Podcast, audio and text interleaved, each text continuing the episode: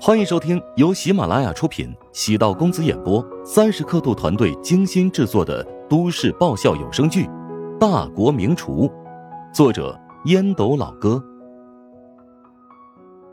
第三百二十五集。将来暗自观察李冬月和陶如雪，不知为何，李冬月明明是陶如雪的师傅，却总在对陶如雪让步。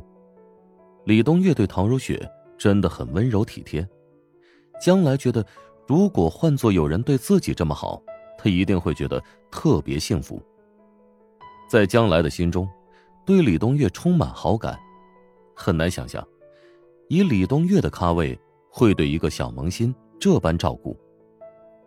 将来现在已经暗下决心，以后要一心一意的跟着李东月学习，积累经验。吃完这顿日料。在酒店度过在燕京的最后一个晚上。第二天早上九点多，李东月起床，打开手机，发现陶如雪自己改签了机票，搭乘八点十分的航班返回。李东月内心酸痛。难道他就这么归心似箭吗？原本以为和如雪能通过此次出差化解之前的隔阂，结果却适得其反。我俩的关系好像越来越远了。李冬月的要求不高，只希望陶如雪跟自己保持正常的师徒关系便好了。只能说乔治对他的影响很大，他潜意识里主动跟其他异性绝缘，生怕乔治会受到伤害。主要是因为之前寒冰的缘故，陶如雪对乔治有不少歉疚。陶如雪提着行李箱走出出口，便看到穿着厚羽绒服的乔治。朝他微笑摆手，看见了，看见了。陶如雪戴着墨镜和鸭舌帽，拽着乔治离开人群。你认出我了，但我可没认出你啊！我深刻怀疑你不是去了燕京，而是去了首尔一趟。胡扯！陶如雪将胳膊塞入乔治的臂弯，乔治顺手将行李箱提在手心，将陶如雪的双肩包试图摘下。被陶如雪选择拒绝，背着不重吗？来，我给你减轻压力。女人的包，男人背着成什么样子？这有什么？男人穿女人的衣服，一度还被奉为潮流呢。呸！如果你敢变成伪娘，看我不掐死你！陶如雪有自己的原则，没有将背包给乔治。她觉得，男人要有男人的样子。她最瞧不起在商场里。那些将自己的包包塞给男友或者老公的女人，明明那种链条、单肩、斜挎、无分量的小包，为什么男人要帮着背啊？自己是残疾了吗？堂堂男子汉背个女里女气的小燕包，从视觉上就让人恶心。而且，包是女人搭配的一个关键，绝对不允许男士提包，因为这样会破坏整体的和谐与美感。若说乔治是直男，他何尝不是直女呢？坐在副驾驶座上，陶如雪赶紧系好安全带，对乔治的驾驶技术不敢恭维。这次燕京之行感觉怎么样？有什么收获？乔治用一种很生硬的方式旁敲侧击。陶如雪没好气的白了乔治一眼。放心吧，我除了工作上的来往，几乎没有跟李东月有任何交集。在去的时候，他给我升了舱，但我拒绝了。乔治心中暗叫：“干得漂亮！”脸上波澜不惊。啊，为什么要拒绝？虽然我没有坐过头等舱，但是肯定特别舒服，而且据说可以无限跟空姐索要各种各样的服务。身边的人不对，再好的位置坐着也不舒服。那多浪费呀！升舱的话。肯定付了很多钱，你没去的话，那岂不是空着了？又不是浪费你的钱，能别这么抠吗？后来我让部门一个新人去头等舱了，抠习惯了，抠就变成了人生信仰。疑似开车，谁让陶如雪先开车的？陶如雪似乎察觉不对，想打人，又觉得不能发作，连忙转移话题，轻声问道。杜兰已经从无菌病房出来了吧？他恢复的怎么样了？哎距离彻底恢复，肯定还需要时间。我们直接去医院吧，我想看看他。嗯，行。哎，能不能请你帮我一件事情？呃，设置一下手机导航，调整路线，目的地为省人民医院。我现在正在开车，不太方便。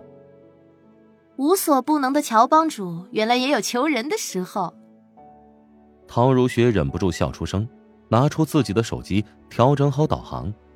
谢谢帮主夫人，帮了我一个大忙。乔治嘴巴依然很贱，没忘记口头占便宜。两人唇枪舌战之间，抵达省人民医院。陶如雪下车买了个果篮乔治暗存。陶如雪挺细心，来到病房，杜兰躺在病床上看书，母亲坐在椅子上打盹儿。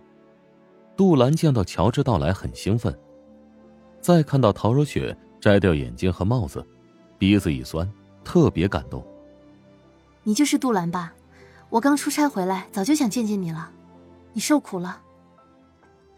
陶如雪坐在杜兰的身边，望着他被绷带包扎的手，眼角起了涟漪。特别感谢你，医生说最多三个月就能恢复如初。杜兰心态很好，乔治给杜兰削了一个苹果。好好养伤，算你带薪假。我可待不了这么久，等过了年我就去上班。你如果不准，我就哭给你看。见乔治跟杜兰关系融洽，不像老板，更像是朋友，什么话都可以说。陶如雪突然很羡慕。乔治和陶如雪在病房内坐了足有半个小时，杜兰没觉得特别尴尬。陶如雪比想象中要健谈。陶如雪是新闻类节目主持人，比起那些综艺类节目主持人，知识体系储备更加完善。陶如雪原本以为杜兰母女对乔治会存有一丝芥蒂，毕竟此事跟这份工作有关。没想到乔治化解的很好。不仅医药费由公司全包，而且杜兰调理身体的这段时间，也享受带薪的待遇。好了，我们就不打扰你休息了。陶如雪挎上背包，选择告辞。乔治冲着杜兰笑道：“行了，你就别起身了，我们走了，有空再来看你。”出了医院大门，抵达停车位，上车之前，陶如雪突然盯着乔治，认真的看。你这个人还真够奇怪的，明明一点都不小气，为什么总是要装成吝啬鬼？你不觉得这样有反差萌吗？一个大老爷们说自己萌，还真够不要脸的。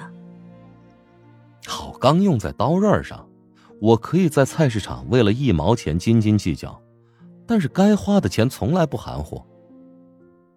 陶如雪不知道乔治为了买那四个凶手的消息。甚至花费了四十万，否则对乔治会有更大的改观。等两人走了之后，杜母问道：“这小乔老板带来的女人是谁呀？长得好漂亮，跟电视里面的明星一样。”陶如雪摘开口罩的瞬间，杜母觉得眼前一亮。以前觉得自己女儿长相不错，是个好看的小美女，但是跟陶如雪相比，像是一只丑小鸭。杜兰抿嘴笑问：“是不是觉得眼熟？你就别卖关子了。原来是电视台新闻节目的主持人，如今在省电视台当主持人了。他如果穿上职业装，估计你就认识了。”经过女儿的详细提醒，杜母轻轻的拍了一下额头。“哦呦，没错，就是他了。难怪我怎么觉得在哪儿见过呢？”她是你们老板的媳妇儿吗？你们老板还真有福气。杜母也是穷金人，陶如雪在全国范围内，只能算是三四线的主持人，在穷金这座城市的名气还是很大的。杜兰见母亲对陶如雪夸得过分，摇头不悦道：“为什么不是她嫁给我们老板是她的福气呢？”哼。现在华夏女少男多，男人能娶到老婆就谢天谢地了。本集播讲完毕，感谢您的收听。如果喜欢本书，请订阅并关注主播。喜马拉雅铁三角将为你带来更多精彩内容。